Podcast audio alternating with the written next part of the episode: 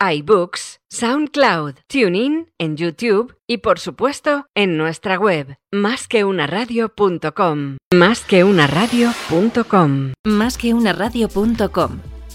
Más que una radio. Con talento. El programa donde hablaremos de personas y organizaciones con talento, de recursos humanos y de empleo. Con María Gutiérrez en másqueunaradio.com. Sergio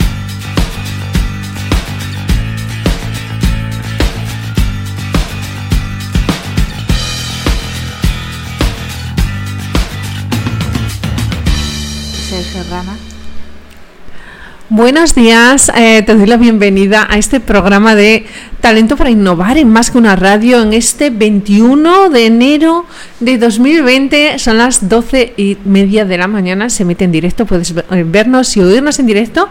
Y hoy tengo como invitada a Katia Muñoz, gerente global de empleado en Indra. ¿Lo he dicho bien? Sí, fenomenal. Genial. Muchas gracias por invitarme. No, muchísimas gracias a ti por venir. La verdad es que escuché a Katia en directo y en acción, que es la mejor manera de escuchar a las personas. Creo que fue más o menos hace dos meses o un mes y medio en Reale, en, una, eh, en un encuentro organizado por EGECON y por la Fundación Más Humano. Y allí estaba Katia explicando un montón de cosas sobre diversidad, sobre cómo trataban a los empleados en, en Indra. Jolín, Katia, hoy me vas a dar el programa tú solita, o sea que lo sepas, ¿vale? Estás poniendo las expectativas muy altas, ¿eh? Vamos a ver si las cumplimos. No, no, no, no, no, que yo ya te he visto y, o sea, que sé perfectamente a lo que me encuentro. Entonces, bueno, eh, ¿qué estáis haciendo diferente en Indra? Cuéntame.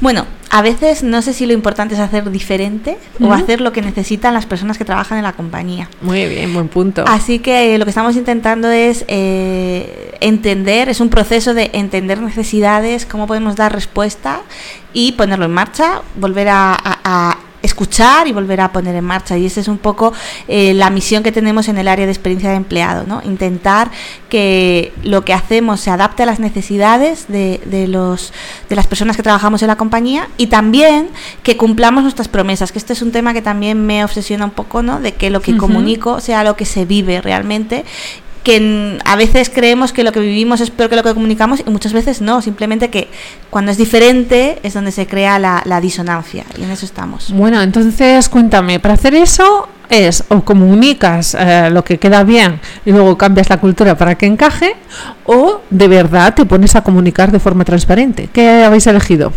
Estamos trabajando eh, desde mi área sobre todo en que se viva la realidad de la compañía y que esa realidad sea lo que nuestros eh, profesionales esperan de la organización. O sea, transparencia. Sí, Transparencia. A veces eh, también yo tengo aquí, llevo comunicación de recursos humanos dentro del área y tengo algunas eh, reflexiones o debates internos sobre todo lo que es la forma tradicional de comunicar que hemos llevado hasta ahora y yo soy una obsesionada de la experiencia y de que la mejor manera de comunicar es vivirlo.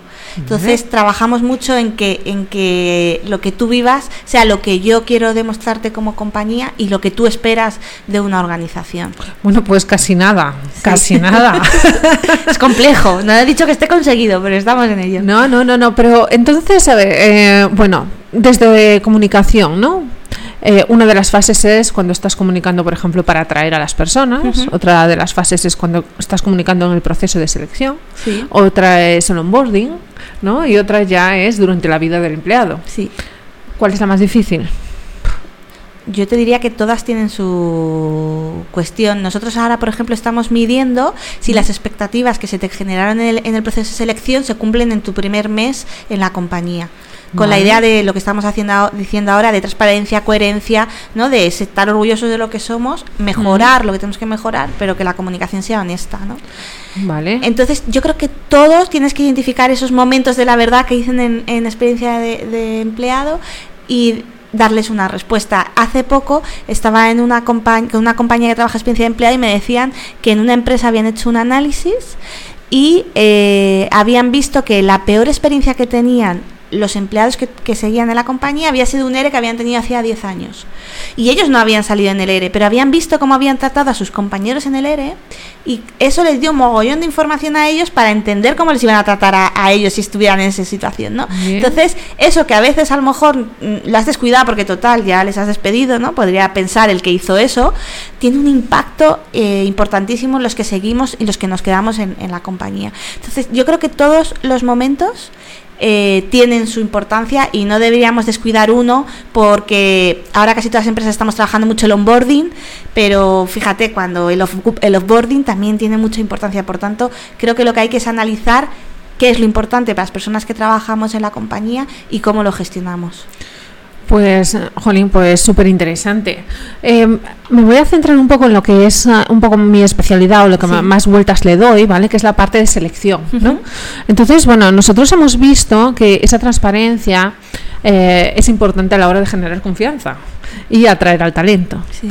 ¿vale? Eh, nosotros hemos visto, y bueno, en un post que puse en LinkedIn como hace dos meses o así, fue súper graciosísimo porque era, ¿no? Como qué cosas ves en las ofertas de empleo que, que les destornillan a, a, los candidatos, ¿no? Cuando vas a buscar empleo y que te hacen desconfiar y te hacen decir, mira, paso porque esta empresa no me está transmitiendo de verdad o no, no está dando a saber qué es lo que, lo que, para lo que quiere a esa persona, ¿no? Entonces, eh, la cuestión de la transparencia en la oferta de empleo. ¿Qué habéis hecho ahí? ¿Seguís comunicando las ofertas de empleo con el Se Busca Ingeniero con cuatro años de experiencia? ¿Sabes lo que pasa? Que yo también creo que ahora la comunicación eh, es 360 y es líquida. ¿En qué sentido digo esto? Uh -huh. Que lo que dice una empresa tiene mucho menos importancia que lo que una empresa como institución corporativa, ¿no? ¿Sí? Tiene menos relevancia que lo que dicen las personas que trabajamos en la empresa. Uh -huh. Por tanto, creo que, que lo que ten, que todos somos embajadores, que tú si quieres trabajar en Indra o en cualquier otra le vas a preguntar al que conoces que trabaja, "Oye, ¿qué tal allí? ¿Cómo se vive de verdad?" Mm, me da igual lo que ponga en la oferta, bueno o malo, o sea, yo quiero entender tu experiencia. Y estamos un poco trabajando en que en que todos los que somos estemos en la compañía seamos embajadores con honestidad y con transparencia, pero que pongamos en valor aquellas cosas que nos gustan y por las que estamos trabajando ahí. Hoy acabo de leer eh, ahora mismo un post en LinkedIn que decía, la culpa no es de los lunes, es del trabajo que elegiste, ¿no? Pues un poco que si tú estás aquí lo elegiste, por algo será, pues tenlo, ponlo en valor, ¿no? Que es lo que dedicas tantas horas de, de tu vida y, y, y, olvídate un poco también de desde corporación eh, cuál tiene que ser tu mensaje porque tu mensaje se pierde en cuanto es incoherente con la realidad porque los empleados van a dar otra visión de la compañía. Bueno, es que, a, ver, entiendo que desde la posición de una empresa tan grande como Indra, ¿vale? Me contabas hace unos minutos que hay ciudades en las que la tenéis pelado, por decirlo de alguna manera. O sea que todo el mundo con ciertas características, eh, para vosotros es importante aún la titulación y, bueno, eh, ciertas experiencias. Todas las personas que encajan en esos perfiles o están trabajando en Indra o han trabajado para Indra, lo cual es súper curioso. Pero bueno, si nos fijamos en que el tejido empresarial en España, el más del 95% son pymes, sí. no tienen esa grandísima capacidad, o sea, o, o, empresas que son grandes pero no son tan grandes. Entonces, eh, ahí ya no estoy hablando en tu caso, sino más pensando en abstracto, uh -huh. alguien que tiene un puesto equivalente al tuyo en una empresa de 500 personas, no puedo decir mis 500 embajadores uh, están todo el día hablando positivamente de mí y cualquier persona que quiera trabajar conmigo va a tener sí. contacto con una de esas personas, ¿no? Uh -huh. eh, vamos a estar, estamos hablando de employer branding en general, no sí. los embajadores como embajadores de marca, ¿no? Ahí cuáles serían los retos. Bueno, primero cuando tienes una empresa más pequeña en algunos sectores tener esa visibilidad de marca que haga que la gente te tenga en su imaginario, ¿no? Mm. Directamente, es decir, vale, sé quién eres y lo que haces, eso ya es un reto en una empresa pequeña. Pero yo creo que hay empresas pequeñas que le hacen mucho mejor justamente esto que estamos hablando que uh -huh. empresas grandes, porque tienen otra frescura, otra libertad artística, vamos a decir, o creativa, ¿no? Y, y yo veo empresas pequeñas que yo sigo en Instagram, en LinkedIn y tal, que ellos trabajan desde esa humanización de las, de, del trabajo, ¿no? De, mira, te va a contar Pepito que trabaja con nosotros, lo que significa trabajar con nosotros, y al final hay estudios que, que hablan que lo que cuentan una persona que es igual que tú tiene muchísimo más impacto y creo que eran siete veces más de credibilidad que lo que dice la empresa. Por tanto, es verdad que tenemos que, que sorprender en toda la comunicación corporativa, en cómo publicas tu oferta, que no sea lo típico que estamos diciendo. Se busca no sé qué, stop, no sé qué, que al final...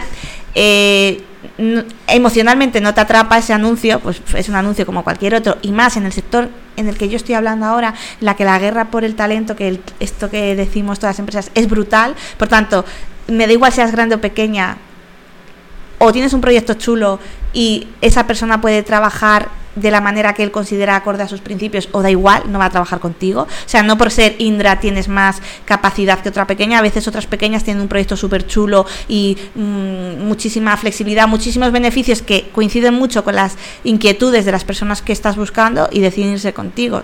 Que a veces también las grandes entramos un poco en la propia autocomplacencia, ¿no? De total, a mí ya me conoces, ya, pues eso tiene sus cosas buenas y sus cosas malas, ¿no? No por hacer bien una cosa tienes que seguir haciéndola toda la vida igual.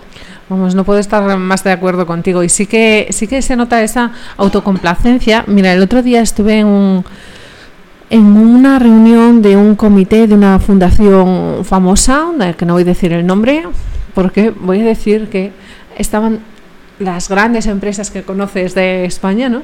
Y había esa autocomplacencia, ¿no? Eh, te sabes, seguro que como psicóloga, eh, el efecto del pensamiento grupal, sí, sí. ¿no? Pues allí, en vivo y en directo, todo el pensamiento grupal. Lo hacían genial, ¿no? Todos. Lo hacían genial, echando de, de, menos aquellos viejos tiempos, ¿no? De hace 15 años, en los cuales, pues, tenían esa marca positiva, o al menos no tenían la contraparte negativa, todo el mundo quería trabajar en una grandísima empresa, eh, aquello la gente se mataba, ¿no? Y presumía, estoy trabajando aquí, estoy trabajando allí, su madre le, le cogía así los mofletillos, ¿no? Qué bien, mi niño, mi niña, ¿no?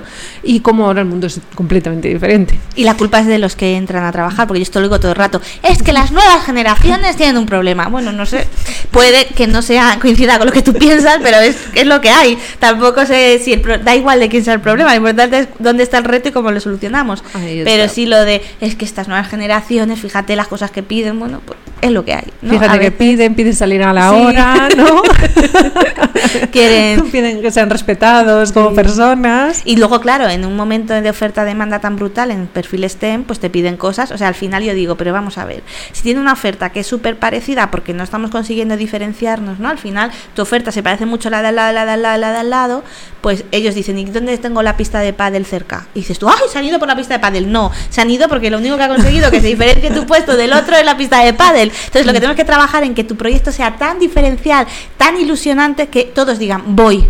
Me da igual la pista de pádel, lo que sea, ¿no? Pero esto lo oigo en general en, en, muchos foros a los que voy sobre estos temas de las nuevas generaciones en los que la culpa no es nuestra, nosotros somos fenomenales y es que esas nuevas generaciones son insoportables. Entonces, y quieren claro. cosas tan vacías e in, inconcebibles como eh, lo de lo del futbolín, ¿no? Bueno, o la luego hay otras, hay dos, dos vertientes en esto de las nuevas generaciones. Una es en la que las nuevas generaciones son lo peor y otra en la de, oye, que es que yo también quiero eso. ¿Por qué dices que solo lo quieren los millennials? Bueno, pues a lo mejor los millennials, la generación Z, se ha atrevido a decir una cosa que en realidad, en realidad, si la pensamos nosotros todos en silencio, también lo queremos los demás. Lo que pasa que por cuestiones X, que no son ni buenas ni malas, por el entorno laboral en el que estábamos, por la educación. Yo que sé, yo cuando empecé a trabajar, de repente hubo una crisis brutal, pues era más complicado en ese momento ponerte a cambiar de trabajo como a lo mejor han podido hacer ahora las nuevas generaciones, ¿no? Por ejemplo, eh, son circunstancias que amoldan tu forma de, de enfrentarte al trabajo y a la vida, pero ellos han atrevido a decirlo y tú no, no pasa nada, pues si quieres apúntate al barco, pero no sea como, es que yo, yo también quiero conciliar, pues fenomenal, pues qué suerte tenemos, entonces todos queremos lo mismo, vamos a trabajar todos en conseguirlo, ¿no? Claro, sí, pero es un poco... Yo a veces en estos discursos eh, oigo como, yo me he sacrificado durante 15 años y lo he pasado mal y no he podido conciliar nada. ¿Cómo ahora viene alguien pidiendo eso y se lo van a dar? Y entonces, ¿yo por qué me he fastidiado durante yeah. 15 años? Si se puede hacer ahora, ¿por qué no se podía hacer yeah. antes? ¿no? Eh, hace unas semanas eh, estuvo aquí Rosana de, de Roommates Hoteles. Uh -huh. La verdad es que fenomenal, ¿vale? Y han metido unas medidas como novedosas, ¿no? En las que apuestan precisamente por eso. Y han hecho estudios, dice, mira, es que solo solo supone un 1% ¿no? de, de, la masa salarial meter todo esto que a todo el mundo le destroza la cabeza. Entonces, ¿qué están haciendo las enormísimas empresas aparte de cambiar las oficinas y poner uh, no canchas de pádel por ahí para precisamente dar más lo que buscan los empleados. ¿Qué es lo que buscan los empleados y que, cómo se los dan? A ver, yo creo que sí que dentro de la autocomplacencia y todo lo que estamos hablando ahora, sí creo que hay un esfuerzo por las compañías, por lo menos a ver, no digo que lo hagamos bien, ¿no? Porque seguramente hay cosas que hagamos fatal, pero sí que creo que hay un interés, por ejemplo, en Indra pues eh, trabajamos más la flexibilidad o lo que justo hay nuevas, las, em, muchas empresas están intentando incorporar metodologías ágiles para mejorar lo que es la gestión del trabajo y al final, cuando hablamos, por ejemplo, de metodologías ágiles, hay un punto que para mí es muy importante que es el empoderamiento al profesional, que no solamente hace las cosas más rápido y más con menos recursos, no sé qué, sino cómo empoderas y cómo transformas la figura del jefe y deja de ser el típico que manda y tal que lo que va a hacer ahora es dar soporte y apoyar a que pase lo que el equipo necesita que pase, ¿no?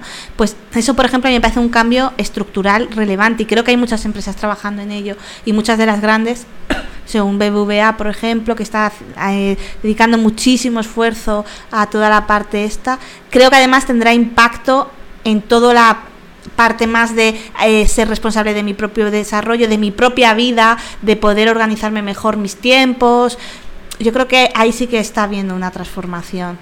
Pues mira, estoy eh, súper de acuerdo contigo y además me encanta que hayas sacado este tema. Precisamente esta semana, o sea, solo ayer puede ser, eh, tuve una conversación con una amiga que es directora de innovación de una gran empresa.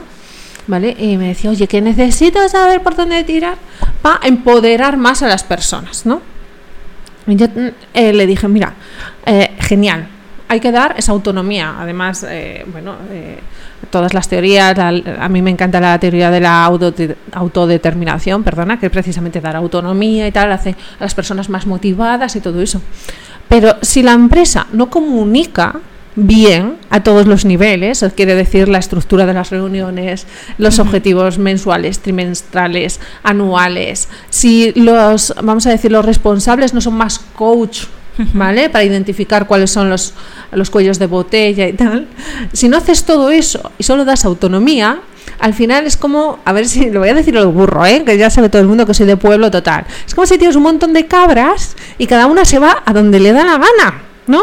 Y cuando el, el, cabreiro, ¿no? El que tiene cabras dice, no, tú vente para aquí, tú vente para allá. Dice, no, no, no, que tú me habías dicho que yo tengo autonomía, así que yo me voy para allá. Yo me voy No, pero es que necesito que vosotras dos eh, trabajéis juntas, ¿no? Para este proyecto. No, no, no, no.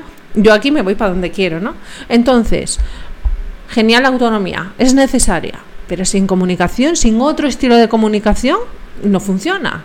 Entonces, cómo se está comunicando más allá de recursos humanos, o sea, en la o sea, en el día a día, cómo se está comunicando para permitir esa autonomía. A ver, yo creo que hay un paso importante entre medias que yo es un tema que también comento mucho porque me ocupa, no voy a decir me preocupa, pero me ocupa que es la transformación que necesitamos de los líderes y que ellos también necesitan un cierto empoderamiento porque tú ahora piensas que con esto nuevo les estás quitando mucho de sus herramientas, de sus habilidades y de su poder. O sea, tú ya no puedes llegar a decir, ah, tú haces esto y tú haces lo otro en este tipo de, equipos, ¿no?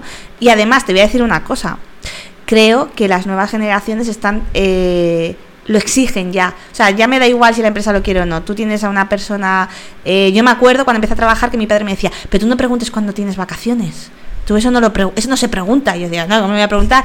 Y llevo 13 años o 14 años trabajando, ¿no? Pues ahora ellos llegan con otra forma de entender, eh, sin, sin, sin, mucho respeto a las jerarquías, entienden que ellos quieren estar con personas que aporten valor y que ellos quieren aportar valor desde el primer momento. Entonces ya hay también una realidad tozuda que, que, está llegando a las compañías y que tenemos que gestionar. Pero creo que a los jefes hay que acompañarles, porque tú no puedes decir que antes mandabas, ¿vale? Vamos a decir, ¿no? Y que tú podías organizar tu equipo y que ahora tienes que ser coach, porque claro, el pobre eh, tampoco sabe muy bien ni de lo que estamos diciendo y muchos no tienen a lo mejor ni siquiera esa capacidad de hacerlo. Entonces, yo creo que hay que acompañar para que el cambio sea real, porque si no tienes un problema enorme y el cuello de botella va a ser el jefe que va a decir, me parece fenomenal, pero yo a mi equipo le sigo organizando como yo quiera y yo le digo a Pepito que venga aquí a las 8 de la mañana y viene y entonces eso yo creo que es un punto antes de comunicar, porque cuando a ellos les tienes compra, eh, comprados, ¿no? O, eh, y entienden que ese cambio les va a aportar valor, ellos hacen muchas de las cosas, ¿no? Ellos cogen y ya hacen las, reuniones así, o ya hacen eh, la gestión de sus equipos así. Si no, se va a quedar en que yo lo comunico, oye chicos, que ahora vamos a hacer así, y el del medio no lo va a hacer real. Entonces lo que vas a hacer es frustrar. O sea, yo ahí, fíjate, que veo más riesgo en que se te frustre todos a los que tú estás diciendo, te empodero, te empodero, pero no pasa que en que uno, cada uno se vaya para su lado. Porque el empoderar también significa darles su- la responsabilidad. Claro, ahí está. Empoderar es precisamente eso, es tener autonomía y la responsabilidad. Pero el del medio también necesita ser comunicado Eso es. y ser empoderado. Eso es. ¿No? Aquí, o sea, yo estoy un poco eh, lejos de reflejarme, no, es que el comité de dirección comunica a el tercer escalón, cuarto y quinto, ¿no?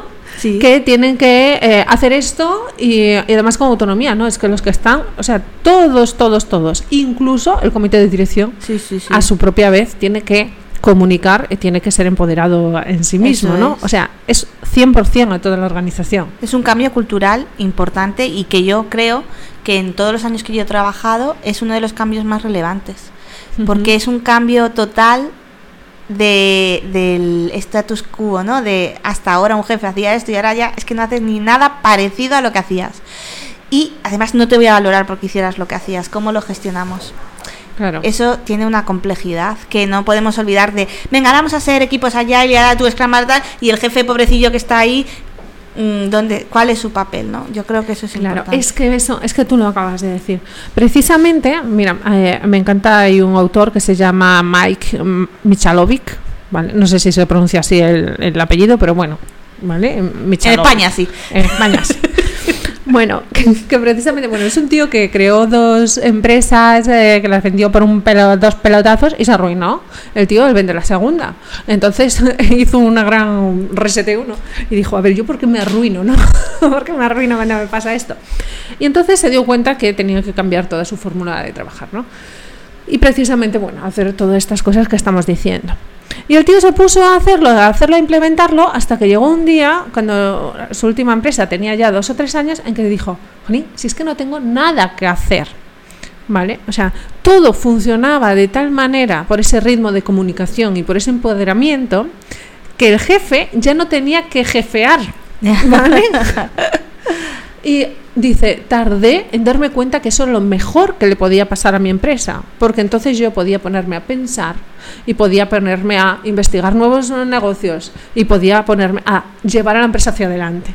O sea, estaba tan acostumbrado a tirar con la fuerza del carro, tirar a la fuerza bruta del carro, que cuando encontró, vamos a decir, un motor para el carro y ya no tenía que tirar, solo dirigir por dónde tenía que ir ese carro, se quedó flasheado.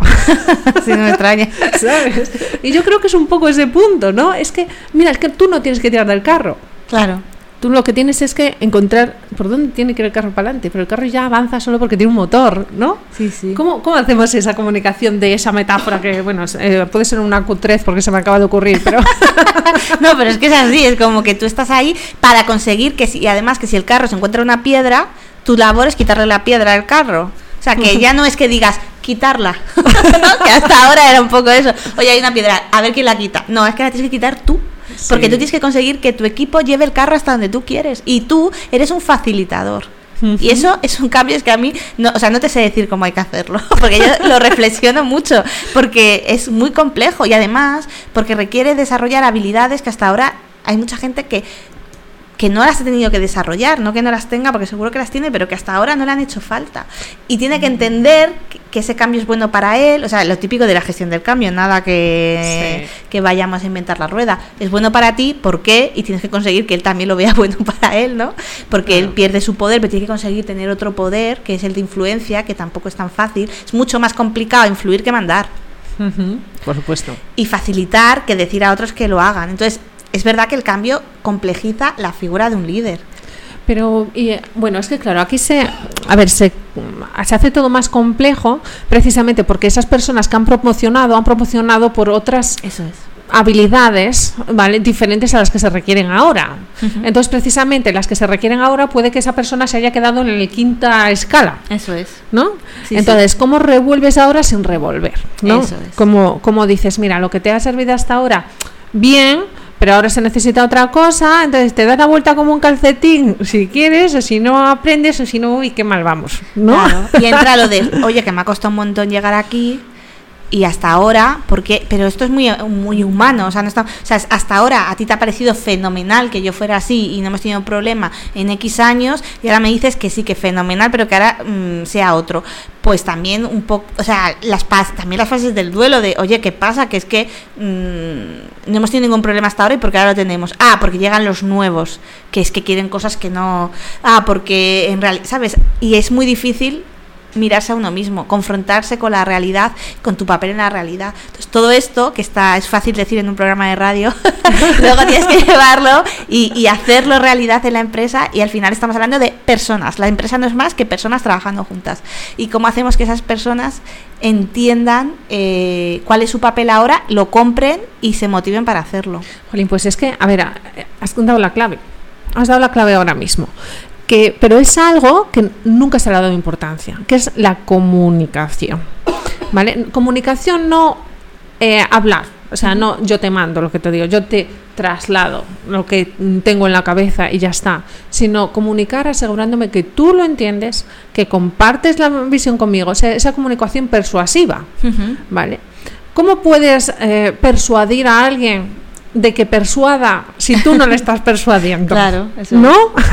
o dices una cosa y haces otra. La frase esta que dice Einstein, ¿no? De no te, no te preocupes si tu hijo no te escucha porque ve lo que haces. Exactamente. Que por eso yo vivo obsesionada en comunicar a través de la experiencia, porque además yo soy madre desde hace cuatro años, ¿no? Y, lo trabajo también con mucha conciencia y veo que lo importante es eso, es ser coherente en lo que haces y es lo que mejor comunica. Entonces por eso vivo obsesionada en que comuniquemos a través de nuestros puntos de contacto, que está muy bien hacer una reunión y decir, ahora vamos a hacer esto, y te mando no sé cuántos mail, y te pongo un montón de dibujitos en las salas de reuniones. Pero el que entra puede ignorar todo eso, porque ni él lo ha vivido para arriba, ni entiende que eso le vaya a traer ningún valor. Entonces, para mí, actuar es la mejor forma de comunicar. Bueno, es que tú lo acabas de decir y además el paralelismo doméstico me ha encantado. Familiar, que es eh, lo otro es como las charlas que damos los padres, ¿no? Cuando de vez en cuando se, uy, que hay este tema, pues vamos, a ver niños, poneros ahí, que os voy a dar una charla, ¿sabes? el niño a los dos minutos empieza, pero ¿por qué me estás contando esto? ¿Y por qué ahora? pero no, déjame mirar el móvil, ¿no? O sea, ¿a qué viene esto? Esto es como ahora mismo un paréntesis que te has montado porque te ha dado la gana, ¿no? Eh, sí, sí. Y además que empieza como vamos a comer sano, ¿no? Por ejemplo, la charla. Que me he dado cuenta que vamos a comer sano. ¿sabes? Mientras comes una chuche. o sea, que me vas a quitar las galletas ¿Sabes? Por ejemplo, es que estamos, hemos estado en, esta, en mi casa con ese debate este, este año, ¿no? Y entonces ahora hemos quitado las galletas, de verdad. Ni Dios come galletas en casa. Mi hijo mayor, que tiene 15 y pico, va a hacer 16, dice, llevo 21 días sin comer galletas, es que no me lo puedo creer. Eso me decía esta mañana. Pues ya está, en vez de decir, vamos a dejar de comer galletas, es no se compran más galletas. Así nadie puede ser pillado en un renuncio en una esquina comiéndose la, la puñetera galleta, ¿no? Quiero decir, es coherente lo que hacemos, no comprar galletas con lo que hemos dicho. Vamos a comer sano, ¿no? Entonces, esa coherencia no siempre la vemos, ¿no? Que es, es precisamente... Es humano ser incoherente a veces también, ¿eh? O sea, sí, sí, sí, Lo que pasa que es verdad que en una empresa, depende del tamaño, tiene más, es más sencillo que en una empresa como Indra, que somos más de 43.000 personas en el mundo, pues tienes que confiar en que toda la gente sea coherente. Entonces, claro, esa confianza a veces pasa y a veces no, ¿no? Hay gente pues que dice, ah, fenomenal. Y luego que si no has sido coherente antes, no digo ni digo en cualquier empresa y en tu familia, si no has sido coherente antes, pierdes mucha credibilidad. Si vale, otra vez me estás contando un rollo que no te crees ni tú, porque me estás diciendo esto, pero eh, en cuanto me dé la vuelta, vas en el baño vas a estar comiéndote el fuet a mordiscos, ¿no? Entonces, esto pasa también en las empresas. Entonces, también a veces yo veo que eh, los esfuerzos en comunicar están bien, pero tienes que verlo desde esa perspectiva. ¿Cuántas veces has comunicado que ibas a cambiar y no lo has hecho? ¿Cuántas veces has dicho a tu familia, me voy a apuntar al gimnasio y no te has apuntado? Pues cuando te, es como lo de Juan y el lobo, ¿no? Si viene el lobo, viene el lobo. Bueno, no te creo. Ya me da igual que lo comuniques, que cambies los espacios, que, que me digas que ahora somos allá y no sé qué. Es fenomenal. Pero aquí en mi día a día, ¿qué? Nada. ¿Qué hay para mí? No hay nada. Seguimos igual. Entonces, esos pequeños cambios, que a veces son pequeñas cosas que van llevando a la gran ola son en las que yo creo que tenemos que trabajar desde las áreas pues más transversales para que de verdad sea realidad, porque si no, la gente no abre ni tus correos. Ya está otra vez contándome un rollo, a que vaya una charla que el presidente me va a decir que cómo mola todo esto, pero pero luego para ir a esa charla me han mandado un mail no sé cómo, he tenido que vestir vestido no sé qué, he tenido que firmar en cinco hojas, pues sí, fenomenal, ya veía la charla, pero que, ¿no? Que esto pasa mucho en las empresas, ¿no? es que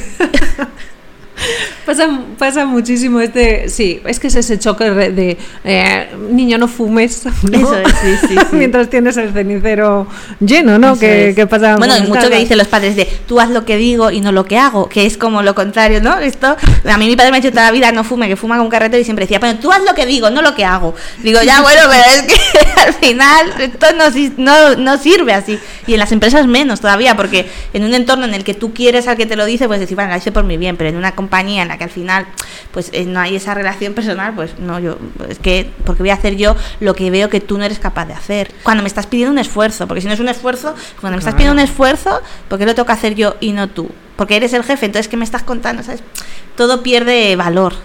Jolín, pues es una tarea la que tienes.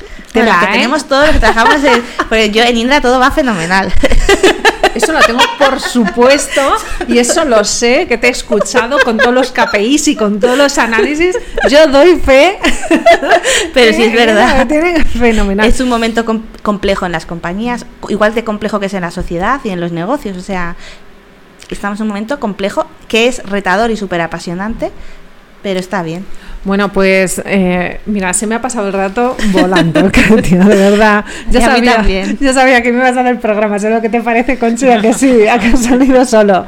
Bueno, espero que las personas que nos están escuchando y las que, o sea, en directo quiero decir, y las que nos estén escuchando en el podcast, que también lo hayan disfrutado tanto, ¿vale? Nos queda clarísimo que en Hydra está todo fenomenal, ¿vale?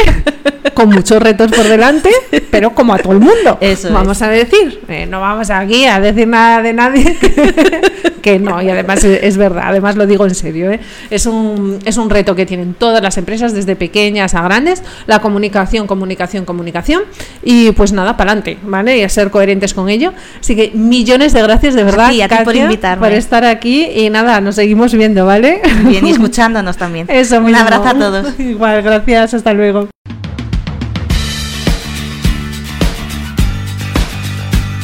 Con, con, con talento. Con talento.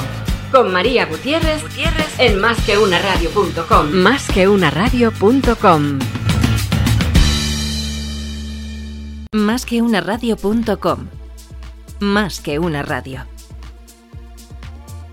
Más que una radio.com. Escúchanos en iTunes, iBooks, SoundCloud, TuneIn, en YouTube y por supuesto en nuestra web, másqueunaradio.com.